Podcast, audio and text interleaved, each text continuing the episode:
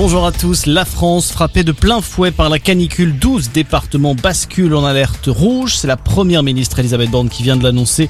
Euh, vigilance qui concerne un gros quart sud-ouest du pays, des Landes jusqu'à la Haute-Garonne en passant par la Charente-Maritime et la Vienne. Euh, Les températures pourraient grimper jusqu'à 39 degrés aujourd'hui et dépasser la barre des 40 demain. En réponse, le gouvernement a mis en place un numéro vert, euh, le 0800 06 66 66 appel gratuit à composer de 9h à 19h pour obtenir des conseils afin de bien se protéger.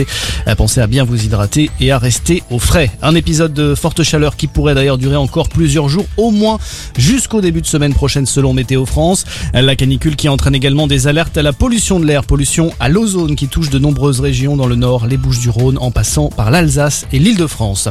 L'autre grand titre de l'actualité, c'est la visite historique d'Emmanuel Macron en Ukraine, le premier déplacement du président français dans le pays depuis le début de la guerre il y a quatre mois. Après avoir parcouru ce matin les rues d'Irpin dans la banlieue de Kiev, le chef de l'État s'est entretenu avec le président ukrainien Volodymyr Zelensky en compagnie du chancelier allemand Olaf Scholz et du premier ministre italien Mario Draghi.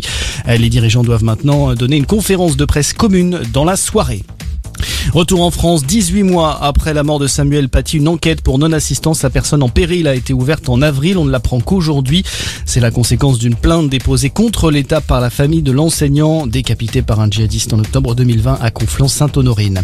La parole est à la défense au procès de Bretigny-sur-Orge. La SNCF ainsi qu'un cheminot s'exprimeront aujourd'hui et demain dans cette affaire considérée comme l'une des plus grosses catastrophes ferroviaires en France. En 2013, on le rappelle, un accident de train avait fait 7 morts et des centaines de blessés.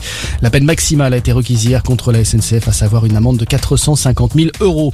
Et puis le grand retour de Beyoncé, la chanteuse américaine annonce la sortie d'un nouvel album, son premier en 6 ans, son titre Renaissance. Il sera publié le 29 juillet prochain.